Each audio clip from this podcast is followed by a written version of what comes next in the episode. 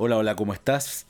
Soy Roberto Cami, emprendedor, fundador de MapCity y autor del libro Piensa al revés. No sé si alguna vez escuchaste hablar del término la mentalidad infinita. Yo no lo había escuchado nunca hasta que me topé con un libro, el último, de Simon Sinek. Tengo que confesar que para mí él es un genio, ha inspirado a millones de personas y ejecutivos de empresas a repensar su estrategia, su propuesta de valor y la forma en que la comunican interna y externamente a sus clientes. La pregunta que se intenta resolver en este particular libro, cuyo nombre en inglés es The Infinite Game, es cómo es posible ganar casi todas las batallas, pero finalmente perder la guerra. Lo ejemplifica el autor con lo que pasó en la guerra de Vietnam, donde Estados Unidos ganó prácticamente todas las batallas, pero finalmente fue el perdedor de la guerra en su conjunto. ¿Cómo puede ocurrir eso? ¿Cuál es la definición precisa de ganar? La respuesta es que ganar es desarrollar una mentalidad infinita, o como el mismo título del libro lo sugiere, es jugar el juego infinito. Déjame que te explique. Los juegos infinitos se definen como un juego en el cual los jugadores son conocidos y desconocidos, las reglas son modificables y cuyo objetivo no es precisamente ganar, sino que seguir jugando.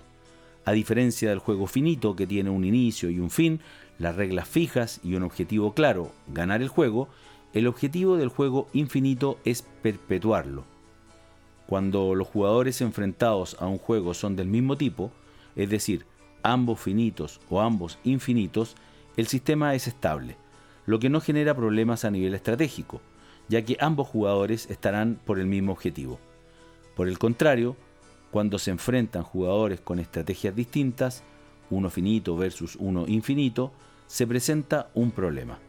Mientras el primero, el finito, jugará para ganar, el segundo lo hará para seguir jugando, lo que traerá problemas para el primero, quien siempre se encontrará en aprietos al competir con quien está jugando un juego de largo plazo, utilizando todos sus recursos para permanecer y no para ganar.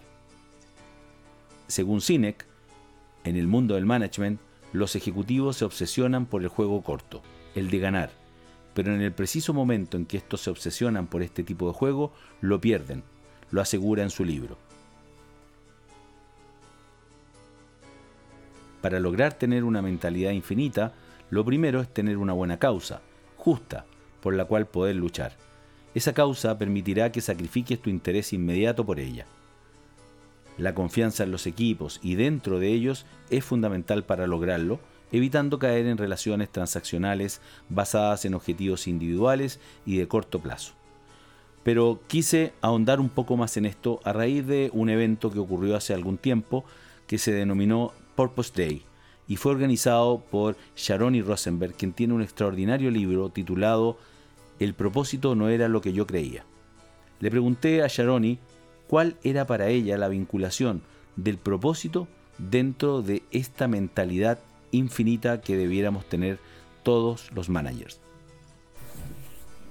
Te cuento, Roberto, mira, desde el punto de vista de las empresas, cuando uno habla de una empresa con propósito, hay tres características que son súper propias de estas. Una es que miran a todos los grupos de interés, otra es que tienen un triple impacto y la última, que en verdad es la más importante, es que tienen una mirada de largo plazo. Y en, ese, en esa característica, el Infinite Game es espectacular para explicar, porque siempre hablamos corto plazo, largo plazo, pero esto no tiene que ver tanto con acciones concretas, sino con una mentalidad de los líderes, en el caso de las empresas. ¿ya?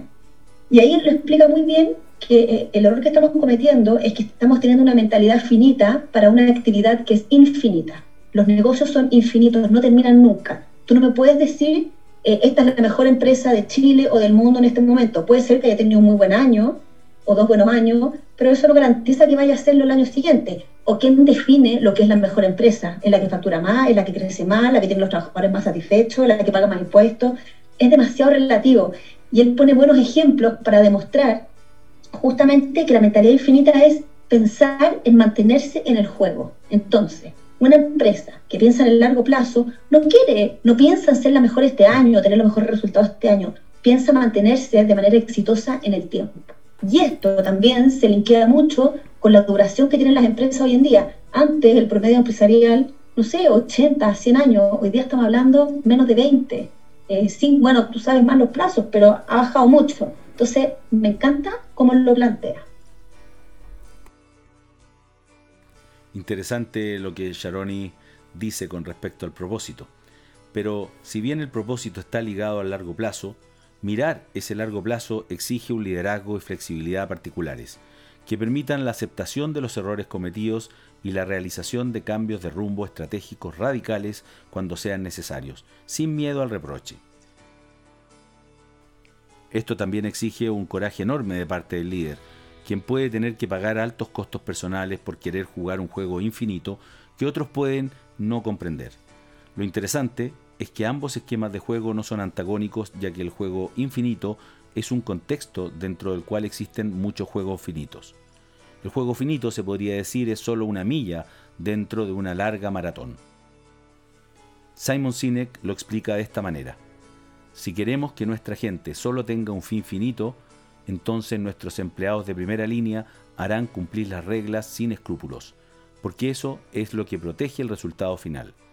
Pero queremos que se preocupen un poco más por el juego largo, por lo que les pedimos que ofrezcan un buen juicio y un buen servicio al cliente, y a veces que hagan algo que pueda costarle a la empresa un poco de dinero extra para proteger la relación con esos mismos clientes.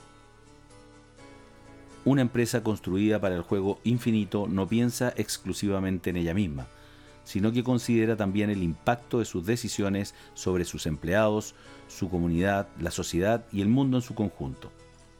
En otras palabras, considera tomar decisiones basadas en valores antes que en intereses individuales o mezquinos. Las empresas que están en un juego infinito saben que deben adoptar modelos de innovación y aprendizaje continuos para no desaparecer, por lo que no suelen emitir declaraciones del tipo vamos a derrotar a la competencia o somos los primeros. El contexto y el marco de tiempo en que se dicen estas cosas definen en qué tipo de juego estás, por lo que la próxima vez que las escuches, analiza y pregúntate, ¿está mi empresa jugando un juego finito o infinito?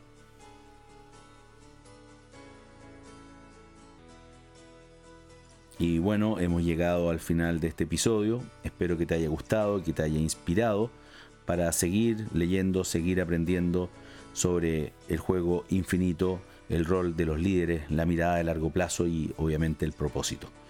Eh, por mi parte me despido y te dejo invitado o invitada que visites mi blog piensaalrevés.cl donde encontrarás muchos artículos de interés y podrás también contactarte conmigo o agendar una hora de asesoría si es que así lo requieres por algún proyecto, por algún modelo de negocio o en tu propia startup.